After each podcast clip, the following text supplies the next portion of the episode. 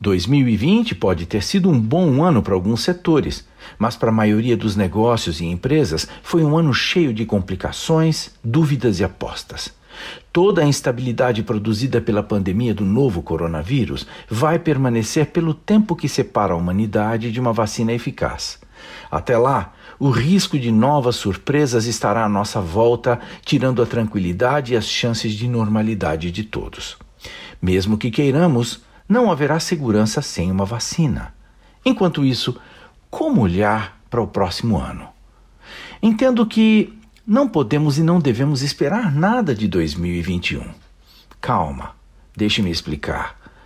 Na minha visão, será preciso entender a necessidade de se traçar estratégias e táticas para identificar e conquistar novas oportunidades que estiverem disponíveis no mercado para se fazer negócios e buscar a sustentabilidade dos empregos e das empresas. Se você procurar, encontrará algo em casa que use velcro. Esta é uma invenção maravilhosa criada em 1941 por um curioso engenheiro suíço. Observando carrapichos que grudavam em sua roupa e no pelo de seu cão nas caminhadas pelo campo, ele entendeu a potente aderência que o vegetal tinha nos tecidos.